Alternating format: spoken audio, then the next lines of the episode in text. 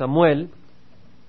Y sabemos que la vida de Samuel es la vida de un siervo de Dios que ha sido llamado, la vida del hijo de Elcana, eh, su madre, Ana, Ana, no tenía hijos y el Señor le dio un hijo, ella pidió y después le dio más. Era un hombre entregado al Señor y estamos estudiando esta historia y la palabra del Señor con respecto a los eventos y lo que el Señor nos habla a través de esos eventos y en ese tiempo eh, de Israel. Samuel ah, fue un juez, fue un profeta que Dios levantó de nuevo al final en los tiempos de los jueces. Era un tiempo en que no había rey en Israel.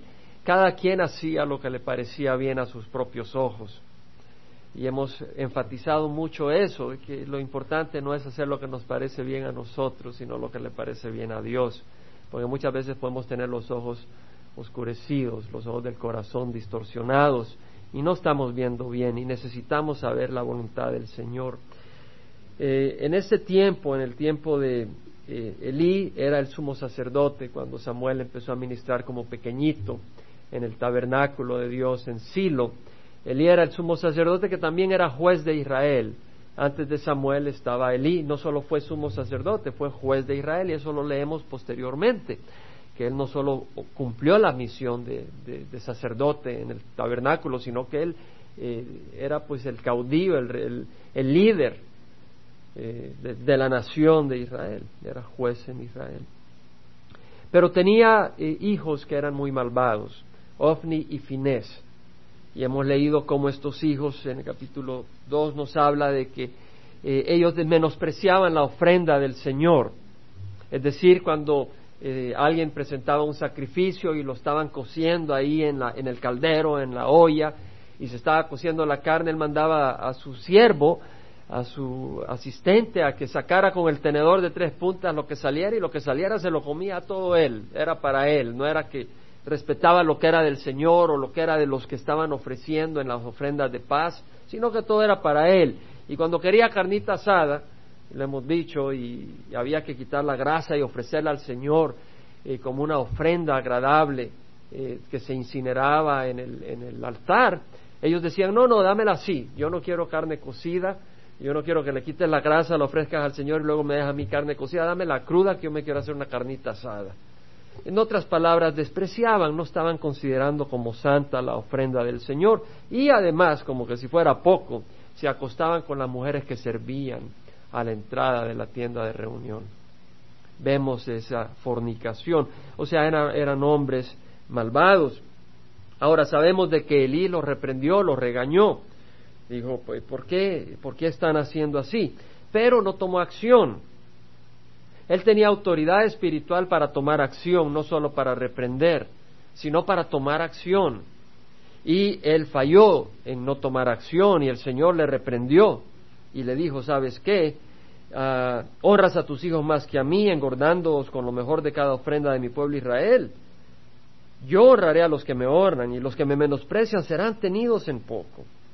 Y verás la angustia de mi morada y quitaré de ti eh, toda la fuerza y la fuerza de la casa de tu padre y no habrá anciano en tu casa. El Señor le mandó a reprender a Elí. Y hemos estudiado eso, pero ese es el repaso para poder seguir en el capítulo 4. Recordémonos, sin embargo, de que Samuel empieza a ministrar como un pequeñito en el tabernáculo y él no conocía a Dios, no había tenido ese encuentro personal con Dios. Cuando el Señor le habla y le dice, Samuel, y él creía que era Elí, sale corriendo donde Elí, le dice, Elí, me llamaste. Le dice, no, no, no te he llamado, vete a acostar. Y ocurrió tres veces. Entonces, en la tercera vez, Elí se dio cuenta que era el Señor Jehová el que estaba llamando a Samuel. Le dice, ¿sabes qué? La próxima vez que te llame, dile, eh, sí, eh, Jehová, eh, habla Jehová que tu siervo escucha. En versículo 9 del capítulo 3. Y pues cuando eh, Samuel escucha una vez más la voz del Señor, le dice, habla que tu siervo escucha, y el Señor le empieza a decir, sabes que esto es lo que voy a hacer con Elí, voy a traer el juicio que había prometido, esa es la disciplina del Señor.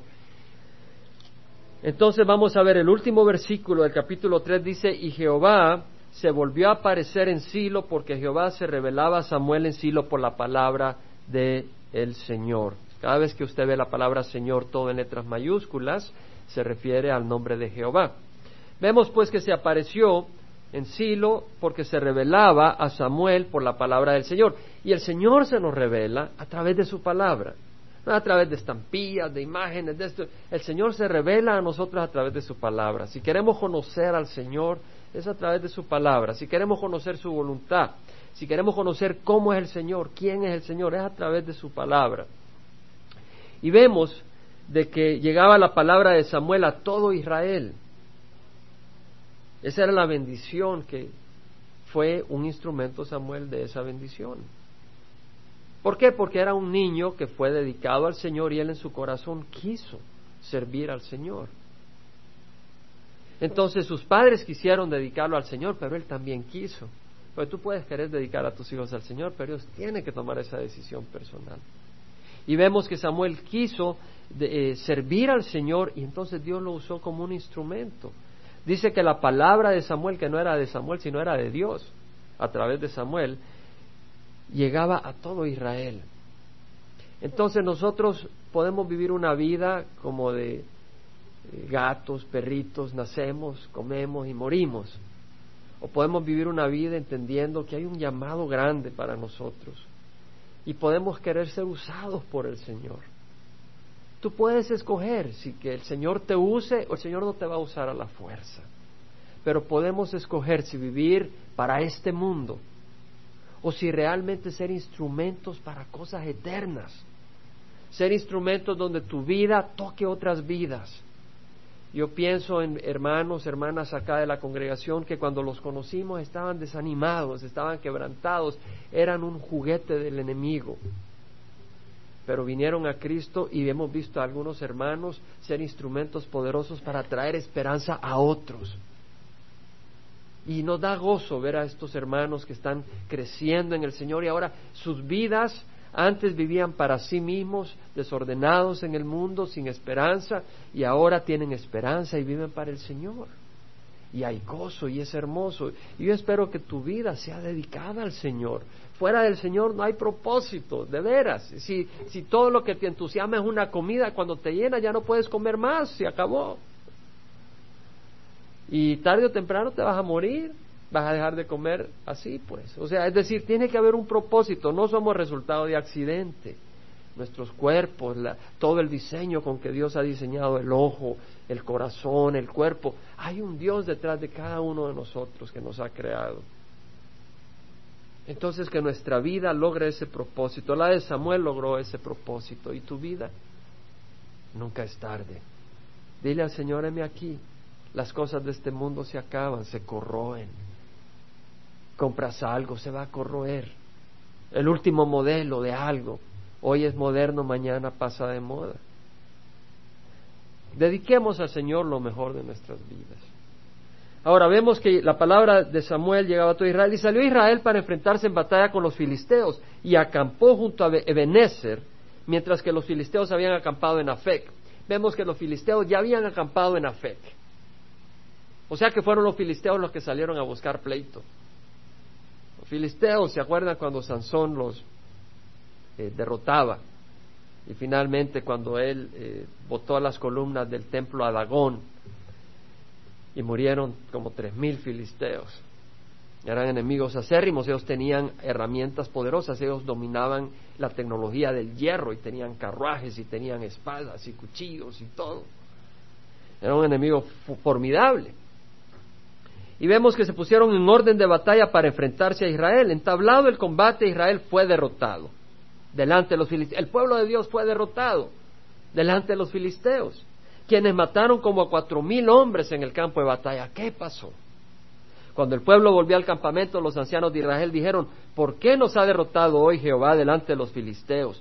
Tomemos con nosotros de Silo el arca del pacto de Jehová, el arca que fue construido en el desierto, en monte Sinaí, de acuerdo al diseño de Dios, el arca que era esa caja que tenía por cobertura los, los querubines y que tenía adentro las tablas con que Dios con su dedo escribió los diez mandamientos y el, frasco con el maná y la vara de Aarón.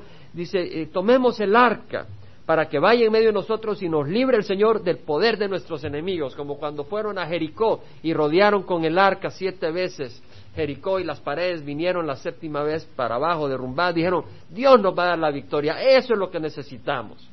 El pueblo envió al Silo, a Silo y trajeron de ahí el arca del pacto de Jehová de los ejércitos que está sobre los querubines y los, dios, los dos hijos de Eli, de Eli, Ofni, Ofni y Finés estaban ahí con el arca del pacto de Dios. Hoy sí, hasta los hijos, estos muchachos que andaban despreciando la ofrenda de Dios, estos muchachos que se acostaban con mujeres en el templo del Señor, dijeron, de veras, ahí vamos a tener, somos sacerdotes. Y llevamos el arca, Dios nos va a dar la victoria. El arca que caminó a través del desierto por cuarenta años, Moisés estuvo ahí presente, Aarón entró y, Dios hablaba a través del arca. Gloria al Señor, vamos a tener la victoria. Aconteció que cuando el arca del pacto del Señor entró al campamento, todo Israel gritó con voz tan fuerte que la tierra vibró, como cuando México gana en un juego de la mundial. Todo el mundo gritó. Como cuando mete gol México. A una, dos de la mañana, ahí están todos con el televisor encendido. Cuando pierde, todo el mundo calladito. Se apagan las luces. Nadie pide pizza. Pero cuando gana, las pizzerías están llenas y los gritos para arriba. Entonces todos estaban felices. Vamos a ganar. Dice que hasta la tierra vibró. Al oír los filisteos el ruido del clamor, dijeron, ¿qué significa el ruido de este gran clamor en el campamento de los hebreos? ¿Qué está pasando ahí en Ebenezer? Entonces comprendieron que el arca del Señor había llegado al campamento y los filisteos tuvieron temor. Dijeron, Dios ha venido al campamento. Y añadieron, ay de nosotros, porque nada como esto ha sucedido antes. Ay de nosotros, ¿quién nos librará de la mano de estos dioses poderosos? Es un solo Dios. Pero el enemigo no, no sabía quién era Jehová. Estaban confundidos. Muchos cuando vean al cristiano no saben quién es nuestro Dios. Están confundidos. Piensen que estos aleluyas son aburridos. Estos son los dioses que hirieron a los egipcios en el desierto con toda clase de plagas. No sabían de historia bien. No fue en el desierto que hirieron a los egipcios, fue en Egipto que mandó a las plagas el Señor. Estaban todos confundidos, pero como esta es la palabra de Dios, nos dice lo que dijeron ellos. Porque Dios no nos va a mentir. Y dijeron, cobrad ánimo y sed hombres, oh filisteos, para que no lleguéis a ser esclavos de los hebreos como ellos han sido esclavos de vosotros. Sed hombres, pues, y pelead. Y pelearon los filisteos. Israel fue derrotado y cada cual huyó a su tienda. ¡Wow! La mortandad fue muy grande, pues de Israel cayeron treinta mil soldados de a pie. Esta vez no fueron cuatro mil, fueron treinta mil. El arca de Dios fue capturada y murieron los dos hijos de Eli, Ofni y Finés. ¡Wow! El Señor se lo había profetizado. Había dicho, verás la angustia de mi morada a pesar de todo el bien que hago a Israel y nunca habrá anciano en tu casa. La angustia de su morada, el arca del pacto, iba a traer angustia. Iba a pasar algo con el arca del pacto. El Señor lo había profetizado. Hay muchas cosas que podemos aprender acá. es mi deseo también expresar aplicaciones de esto. Primero, los filisteos salieron a pelear y ellos estaban en Afec. Afec quiere decir una fortaleza, así como el cuartel del Zapote. ¿Conociste el cuartel del Zapote? Una fortaleza ahí por San Salvador, eh, todo amurallado. ¿Tú conociste el cuartel del Zapote? No no conoce. Bueno, una fortaleza, algo grande, algo eh, de una defensa, quiere decir, quiere decir un lugar fortificado. Y a mí me hace pensar que nuestro enemigo no es cualquier enemiguito, no es cualquier hormiguita que te viene a picar. Es decir, hay un enemigo verdadero. ¿Verdad? Nuestra lucha no es contra sangre y carne, sino contra principados, contra potestades, contra los poderes de este mundo, contra las fuerzas espirituales de maldad en las regiones celestes. Y recordémonos eso. Tenemos un enemigo en nuestro caminar. Ahora bien, este era un enemigo físico eh, que está acá y era espiritual porque también eran eh, idólatras y traían enseñanzas todas confundidas. Ahora, cuando, eh, cuando Israel está en Ebenezer y pone su campamento en Ebenezer para ir a pelear contra los filisteos que han salido a Afec, a este lugar fornido, a esta fortaleza, vemos de que no consultaron con el Señor. No leemos de que el pueblo de Israel dijo, Señor, ha venido un enemigo contra nosotros, danos sabiduría para pelear esta guerra. Danos entendimiento cómo pelear contra este enemigo formidable que tiene carros, tiene espadas. Sí, Señor, nos has dado victoria en el pasado, pero hoy es hoy, no es el pasado. ¿Cómo No voy a descansar en las oraciones de mis padres del pasado para las victorias del pasado. No vamos a descansar en las oraciones de Jack Smith cuando nació Calvary Chapel. Vamos a orar hoy nuestras oraciones para las victorias de hoy. Pero no consultaron con el Señor. Proverbios dice, con dirección sabia harás la guerra y en abundancia de consejeros está la victoria. ¿Quién más abundante en consejo que el Señor? ¿Quién más abundante para darnos dirección que el Señor? Entonces, ellos no buscaron dirección del Señor. Y segundo, el pueblo de Israel reconoce que Dios está en control. Porque ellos se quejaron y dijeron en el versículo 3, ¿por qué nos ha derrotado hoy Jehová delante de los filisteos? Se dieron cuenta que esa derrota venía de las manos del Señor. ¿Por qué nos ha derrotado hoy Jehová en manos de los filisteos? Entendieron que Dios es soberano. Y ya leímos en el 1 Samuel 2 que el Señor les había dicho a Elí que iba a ver la angustia de su morada. ¿Por qué nos ha derrotado? Mira, en Isaías 14, puedes tomarlo como referencia, versículo 24 y 27, dice la palabra del Señor. Ha jurado Jehová de los ejércitos diciendo, ciertamente tal como lo había pensado, así ha sucedido. Tal como lo había planeado, así se cumplirá. Si Jehová de los ejércitos lo ha determinado, ¿quién puede frustrarlo? Y en cuanto a su mano extendida, ¿quién puede volverla atrás? Son palabras para meditar. Isaías 14, 24 y 27. Mira, Tal como lo había pensado, así ha sucedido. Tal como lo había planeado, así se cumplirá. Dios lo planea. Dios planeó y Dios cumplió. El Señor de los ejércitos lo ha determinado. Si el Señor determina algo, tú no puedes hacer. Y tú dices, bueno, pero el Señor no se va a preocupar en mis asuntos. El Señor está preocupado con las cosas grandes como la guerra de Irak, eh, la comunidad europea, pero que yo necesite un trabajo, eso ya. Se no va a andar preocupando él. No va se da con cositas pequeñas o que anda un dolor de muelas, que, que va a preocupar el Señor de eso. Tiene cosas más serias. Pero el Señor nos dice que ni un pájaro se cae sin que el Señor lo permita. No quiere decir que Dios anda preocupado y qué voy a hacer, se me cayó este pajarito del árbol. Quiere decir que Dios tiene control de todas las cosas.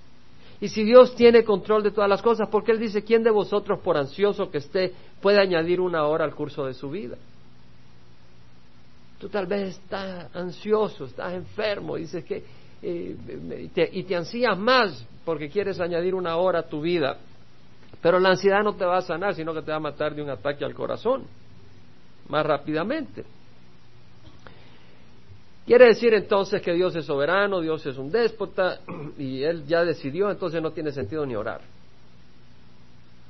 Si Dios ya definió lo que va a ocurrir y cómo va a ocurrir, entonces ¿para qué orar? Pues no, no, no, tienes que poner toda la escritura. Para conocer a Dios tienes que conocer toda la escritura, buscar toda la escritura. Es como que si ves un carro y tú dices, mira la llanta, ¿verdad? Una llantita. Pero te pones al frente y te das cuenta que hay más que una llantita. Es decir, hay que conocer al Señor.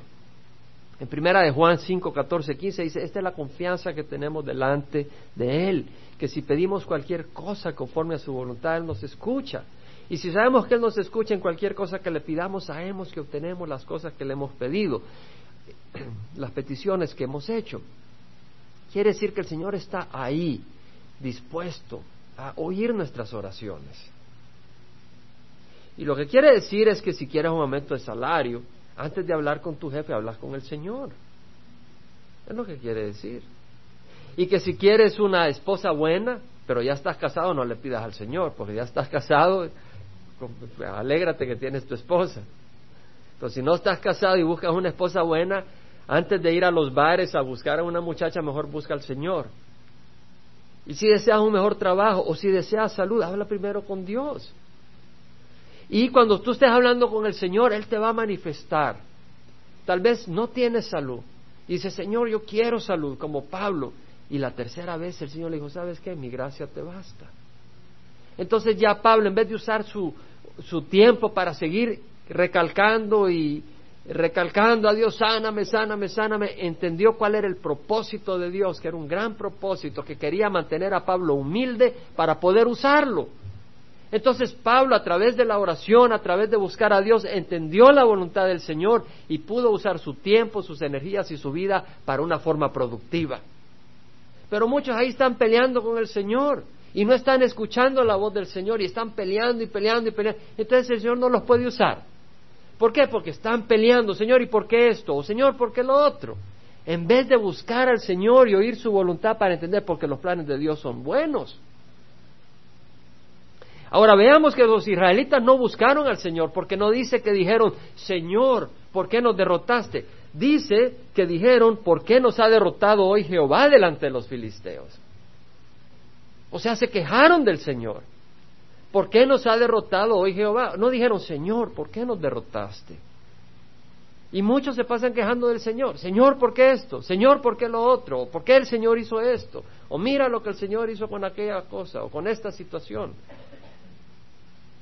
Samuel tenía otra actitud. Habla, que tu siervo escucha. De hecho, eh, Elí le dijo, dile, habla Jehová, que tu siervo escucha. Si se da cuenta, la palabra Señor ahí es Jehová. Y Samuel dijo, habla, que siervo... Ni siquiera usó el nombre Jehová, porque entendía que Dios es santo y no quería ni usar el nombre de Jehová. Habla que tu siervo escucha. Una actitud humilde, dispuesto a escuchar. Jeremías le dice al pueblo de Israel, siendo instrumento de la voz de Dios, yo sé los planes que tengo para vosotros, declara Jehová. Planes de bienestar y no de calamidad. ¿Tú crees que si Dios manda a su hijo a morir en la cruz tiene planes de calamidad para ti? ¿No estás pensando bien? Si Jesús dio su vida y sangra en una cruz, ¿cómo puedes pensar que los planes de Dios para ti son de calamidad? Y Jeremías fue instrumento para decir, yo sé los planes que tengo para vosotros, planes de, bienestar y no calamidad, para darte un futuro y una esperanza. Me invocaréis y vendréis a rogarme, yo os escucharé. Me buscaréis y me encontraréis cuando me busquéis de todo corazón. Puedes sufrir una derrota, puedes ser parte del pueblo del Señor y algo viene mal y, y tú ven al Señor y le, Señor, ¿por qué? Busca al Señor. En vez de quejarte del Señor, busca al Señor. En vez de quejarte de Dios, ahora el Señor les da la razón de su derrota. El Salmo 78 lo pueden tomar como referencia. Versículo 51 al 64 da la razón de su derrota. Dice, yo los levanté a ustedes de Egipto, yo los bendije, mandé plagas a su enemigo. Salmo 78. Pero ustedes se olvidaron de mis testimonios, ustedes dieron la espalda, ustedes fueron infieles, fueron desleales, fueron idólatras. Ahora, vemos que en vez de buscar al Señor, ellos, ¿qué hicieron? Dijeron, llevemos el arca. No, en vez de arrepentirse, se quejaron del Señor y había pecado en el campamento. Los hijos de Elí, los sacerdotes, estaban cometiendo adulterio, fornicación, estaban irrespetando la ofrenda del Señor y no los removía Elí y el pueblo no se levantaba enojado. Pero ellos deciden traer el arca. La confianza del pueblo de Israel estaba en un objeto. Y muchos ponen su confianza en objetos.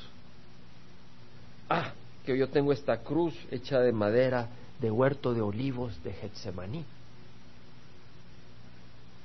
¿Verdad? Ya. ¿Han recibido algunos de ustedes objetos religiosos de la tierra prometida desde que han crecido? Levanta la mano. A mí me habían regalado un rosario una vez con las pelotitas de de olivo del huerto de Getsemaní, o agua bendita, o cosas que vienen de por allá, y supuestamente eh, ese objeto te va a proteger, te va a bendecir, pero eh, tal vez alguno dice, bueno, pero yo fui bautizado en la catedral, o me bautizó Chuck Smith. Estás poniendo tu fe en algo y no en alguien ponla en Cristo. O tal vez recibiste la bendición papal. Mi, familia creció en Belén, mi, abuela, y, todo, y, cuando mi abuelita era, eran eh, conocidos en ese pueblito. cuando mi abuelita se casó, el papá mandó una felicitación. Ahí tenía ella el, el, el certificado firmado por el Papa. Pues está bien que le mande un certificado al Papa, pero eso no te va a acercar a Dios. Eso no te va a acercar a Dios. Tal vez andas una gran Biblia, Tienes que llevarla en ruedas, porque la Biblia familiar. Y tiene los nombres de cada abuelito y bisabuelo, de, tus tatarabuelos. O tal vez eh, le diste la mano a Chuck Smith o, a Chuck Swindoll. Nosotros hemos andado de arriba abajo. Empezamos en Georgia, donde Danny nació, y ahí conoció al Señor y le dimos primero la mano a Chuck, a Chuck Stanley, Charles Stanley porque ahí estaba en Atlanta. Y pues fuimos a la iglesia varias veces y lo saludamos. No porque yo pensaba que mi salvación iba a depender de eso. Y de ahí cuando vinimos a California fuimos a la iglesia de Chuck Swindoll y le dimos la mano a Chuck Swindoll. Y después a Chuck Smith, todos son Chucks. Pero eso no te acerca al Señor. ¿Verdad? Es decir, tú puedes poner tu fe, es decir, ellos iban a usar el arca como un talismán. ¿Se acuerdan las colitas de conejo, las patitas de conejo que uno cuando no conoce al Señor anda de arriba abajo? Te va a traer suerte. En mi tiempo, cuando estaba creciendo, cuando ibas a salir de viaje, echaban café a la puerta de la casa ya, con los pies, ponías los pies en el, en el charco de café. Supuestamente te iba a traer buena suerte pero estaban poniendo su fe en lo equivocado. Mira, eh, el mismo Señor les había dicho en Deuteronomio 23, 14, Jehová tu Dios anda en medio de tu campamento, del campamento del pueblo de Dios, no del campamento de los filisteos.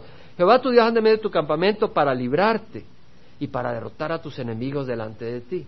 El Señor está ahí para derrotar a tus enemigos, pero luego dice, por tanto tu campamento debe ser santo, y Él no debe ver nada indecente en medio de ti, no sea que se aparte de ti. La palabra misma del Señor decía, Él no debe ver nada indecente en medio de ti, no sea que se aparte de ti.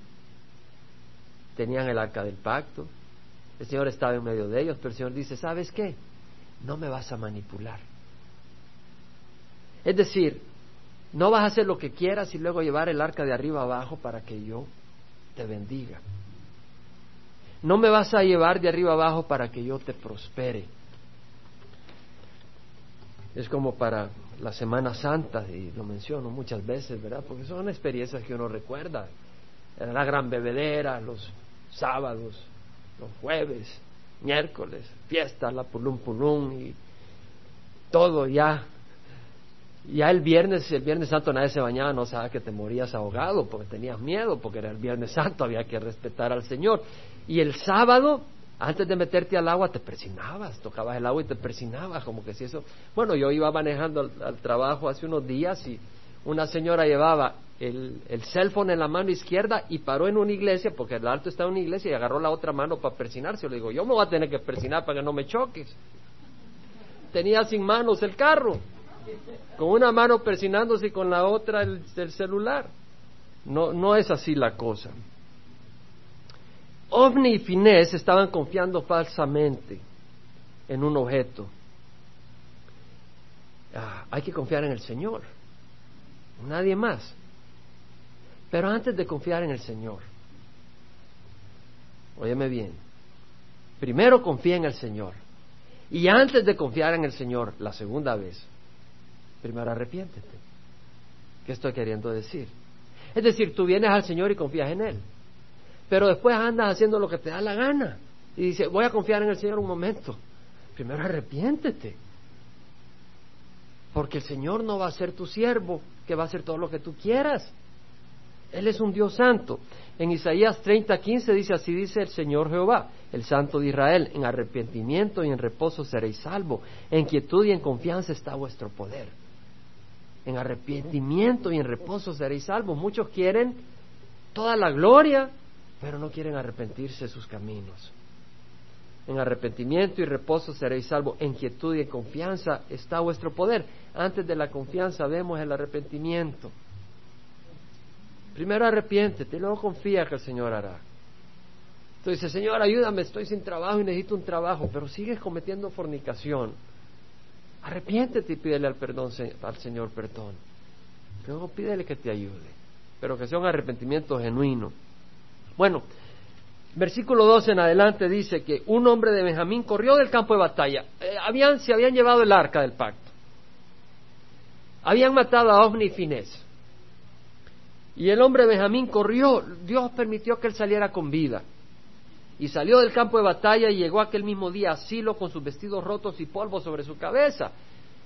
Porque en ese tiempo, cuando tú tenías una crisis, una catástrofe, murió un pariente, alguien querido, o había pasado algo, te rompías la camisa. Bueno, no habían camisas, era, no eran t-shirts.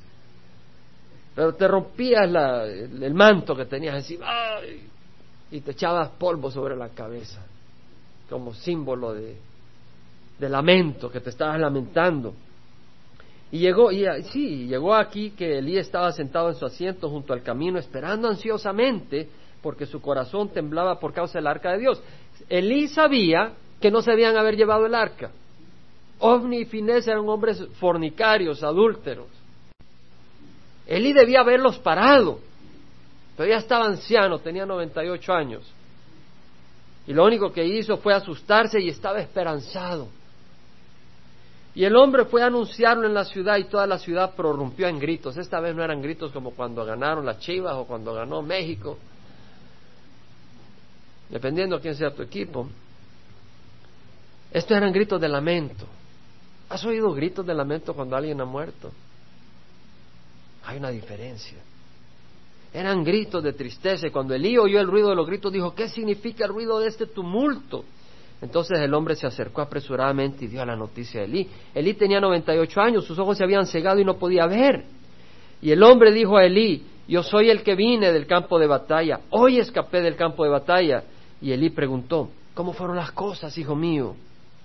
Respondió el que trajo la noticia y dijo, Israel ha huido delante de los, de los filisteos. Además ha habido una gran matanza entre el pueblo. También han muerto tus dos hijos, Ovni y Finés, y el arca de Dios ha sido tomada. ¡Wow!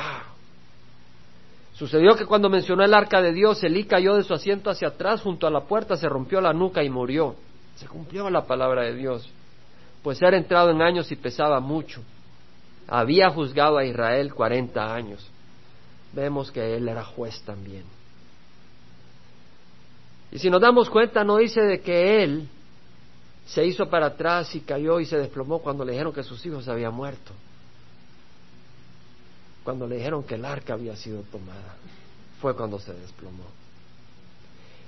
Cuando ya llegas a cierta edad a veces y te das cuenta que pronto vas a encontrarte a tu Creador,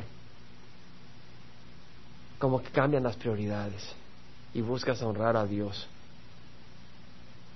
Y la verdad es que a los cinco años te pueden morir de edad, a los diez, y debemos de vivir como que si hoy mismo vamos a encontrar a nuestro Creador.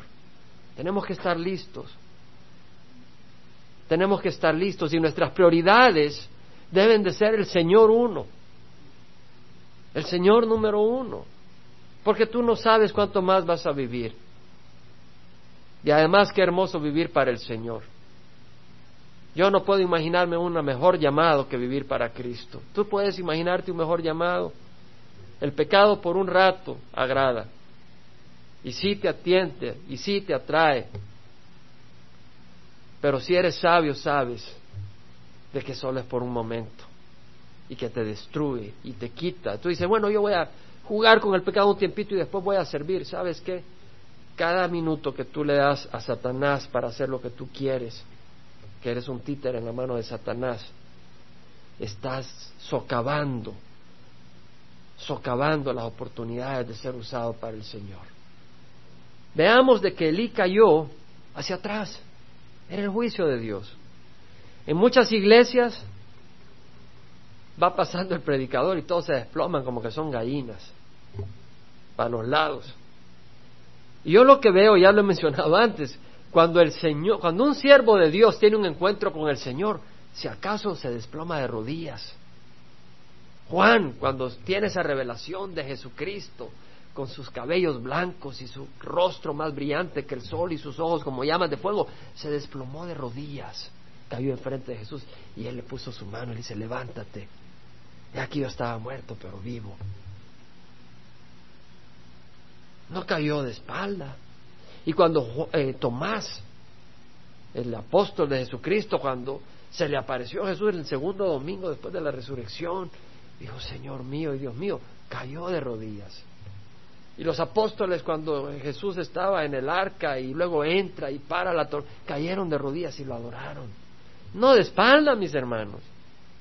De espalda cayeron los soldados de la corte romana cuando Judas los llevó a Getsemaní y dijeron, ¿a quién buscáis? Dijo el Señor Jesucristo, a Jesús del Nazareno. Y Jesús dijo, soy yo. Cayeron de espalda. Pero el pueblo de Dios no cae de espalda. Y es importante. Estaba leyendo nada menos ayer este libro de historia que estoy leyendo, escrito por Eric Cairns, ¿sabes cómo pronuncia? Su libro es Cristiandad a través de los siglos, una historia de la iglesia cristiana, y él escribe lo siguiente, está hablando de los reavivamientos y todo. Y dice, el segundo despertar, está hablando de esos despertares espirituales que han ocurrido en los últimos años, y dice, el segundo despertar comenzó con el avivamiento del año 1787, está hablando de avivamientos espirituales en Estados Unidos, en el siglo XVIII y el siglo XIX. Y dice, bueno, este avivamiento empezó en Hampton, Sydney, un pequeño college, una universidad en Virginia. El avivamiento, el cual creció a partir de la preocupación por parte de tres estudiantes por su condición espiritual, se expandió a Washington College y de ahí por toda la iglesia presbiteriana en el sur. Un avivamiento.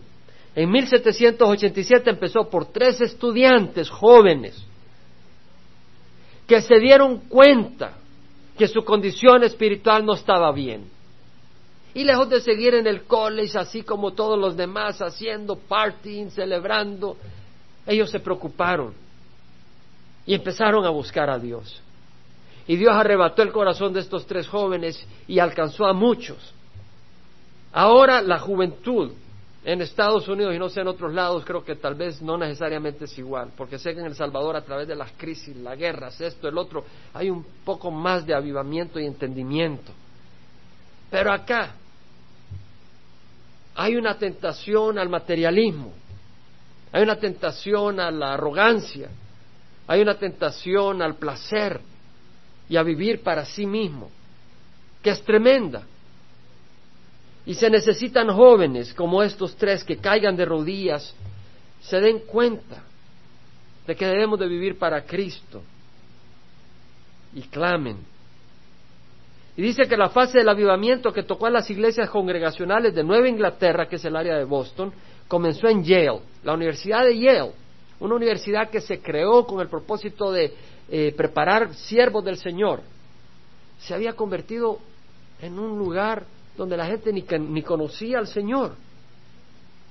Pero llegó un presidente de esa universidad en el año 1802, Timothy Dwight, y sus mensajes dinámicos sobre la infidelidad hacia Dios. Empezó a, a, exponer la infidelidad hacia Dios y lo que la Biblia decía, dice que destruyó la infidelidad pacha de los estudiantes. Es decir, los estudiantes no creían en el Señor, querían vivir para sí mismos, pero Él con su predicación les hizo ver lo pacho que eran esos argumentos de estos jóvenes. Eran puras boberías sus argumentos para vivir aparte de Dios. Y dice que la tercera parte de los estudiantes, eran más de 200, profesaron convertirse durante ese avivamiento. Y se extendió a Dartmouth, Williams y otros colegios, universidades. El avivamiento también se extendió a la frontera despoblada, es decir, cuando eh, las personas vinieron, peregrinaron, los peregrinos y las personas que venían de Inglaterra, de Europa, de, de, eh, Escocia y otros lugares, cuando vinieron del antiguo continente, eh, se establecieron las primeras tres, los primeros, los primeros trece estados de la Unión Americana, pero había muchas áreas que no estaban comprendidas en esos estados, pero mucha gente que estaba emigrando hacia América se fueron moviendo fuera de los estados a esos lugares. Y dice de que un gran número había migrado, pero ese avivamiento se extendió a convertir miles en las fronteras despobladas del sur y del oeste. Para 1820 la cuarta parte de la población residía fuera de los tres estados originales, pero el whisky se convirtió en una maldición en esos nuevos poblados y era la causa de la mayoría de los problemas morales y sociales y el licor lo sigue siendo. ¿Cuántas familias son destruidas por el licor? Las drogas, etcétera. Ahí sale Philip Morris, he visto a veces los anuncios que dice, eh, tenemos un website para explicarle a tus hijos cómo no fumar. Es como que si la mamá gallina le diga al poito, ve a la cueva del lobo que te va a enseñar cómo comer. Es ridículo, ¿verdad? Bueno, los presbiterianos eran los más influyentes en propagar el avivamiento de las fronteras despobladas. Las reuniones de campo, camp meetings, esas reuniones así como quien dice cruzadas. En ese tiempo no había televisión, radio ni nada de eso. Dice, las reuniones de campos, o sea, alguien avisaba y avisaba a la gente por voz, por palabras, eh, avisaban los vecinos. Fueron originados por James McGrady en 1750, él de 1758 a 1817 vivió este hombre pero el más famoso fue el que se llevó a cabo en Cane Ridge, en Kentucky, en agosto de 1801, un gran avivamiento. Habían 10.000 personas presentes, de acuerdo a algunos estimados. Y dice que fue caracterizado por fenómenos físicos extraños tales como personas cayéndose, movimientos descontrolados bruscos, personas rodando, otros bailando y otros ladrando. Entonces, lo que vemos es que cuando el Señor toca corazones, cuando el Señor entra con el poder de su palabra y empiezan a haber arrepentimiento, y empiezan a haber familias sanas, y hombres alcohólicos que dejan el licor, y, mujeres, y todos somos pecadores. Tú tal vez dices, bueno, no era alcohólico, pero es asesino, porque el Señor dice que el que mira con enojo a su hermano ha cometido asesinato. Entonces tú no digas, bueno, yo no hice esto, lo otro. Somos cortados con la misma tijera. Malvados de corazón, aparte de la gracia del Señor. Cierto, pero vemos de que cuando el Señor empieza a tocar, Satanás entra a distorsionar. Y eso es lo que vemos. Ha habido mucho avivamiento en el siglo XX, dones del Espíritu, la propagación del Evangelio, en Centroamérica, Suramérica y el mundo. Pero a la vez vemos una gran confusión y personas que caen y dicen, sentí esta experiencia espiritual. Otras personas llegan a unas iglesias y todo el mundo está hablando en lenguas. Y tú ya ni sabes qué es. Qué es. Yo he ido a iglesias donde se ponen al centro y empiezan a correr como que sea un gato siguiendo su cola. De veras. Y pues el Señor nos dice que no es así. En Primera de Corintios capítulo 14, versículo 26 al 28, ya vamos a terminar. Dice, ¿qué hay que hacer pues hermanos? Hablando Pablo de los cultos. Dice, cuando reunís, cada cual aporte salmo, enseñanza, revelación, lenguas o interpretación, que todo se haga para edificación. Si alguno habla en lenguas, que hablen dos o a lo más tres y por turno y que uno interprete. Es decir, que haya interpretación. Ahora tenemos un orden de eventos y hemos tenido reuniones donde son más informales para que se expresen los distintos dones del Espíritu. Y la reunión dominical tenemos la enseñanza de la palabra y tenemos la alabanza y, pues tenemos ese orden. Pero buscamos convivir en, en medio de los dones y eh, que los dones del Espíritu se manifiesten pero queremos que se haga en orden. En el versículo 39, veo en el versículo 28 dice, si no hay intérprete que guarde silencio en la iglesia y que hable para sí y para Dios. Pero en muchas congregaciones vemos a 100 personas hablando en lengua y no oyes a 100 intérpretes. Un gran desorden. Pero se sigue haciendo a pesar de eso, porque no han puesto la palabra del Señor por encima de las emociones o de los de la voluntad del hombre. Versículo 39 y 40 dice, por tanto, hermanos míos, anhelad el profetizar y no prohibáis hablar en lenguas, pero que todo se haga decentemente y con orden. Estarse desparramando en el suelo, pues no me parece que sea orden. Si alguien llega ahí que no conoce al Señor, yo me voy de aquí, me voy a caer. Es decir, el Señor nos habla a través de su palabra. La mejor manifestación de la presencia de Dios en tu vida es una vida dedicada a Él. Y una vida dedicada a Él implica el amor de Dios. No quiere decir encerrarte en un cuarto y ya, sino implica el amor del Señor. En 2 Timoteo 3:16 dice la palabra del Señor.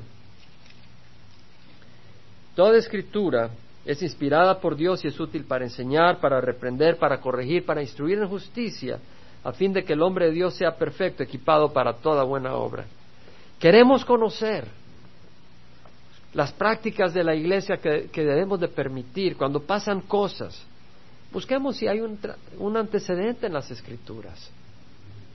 Y todo examinémoslo a través del lente de las escrituras. Aquí terminamos el capítulo 4, vamos a seguir el próximo domingo el capítulo 5, vamos a pararnos. Una de las cosas que buscamos al estudiar la palabra del Señor es dejar que el Señor nos hable.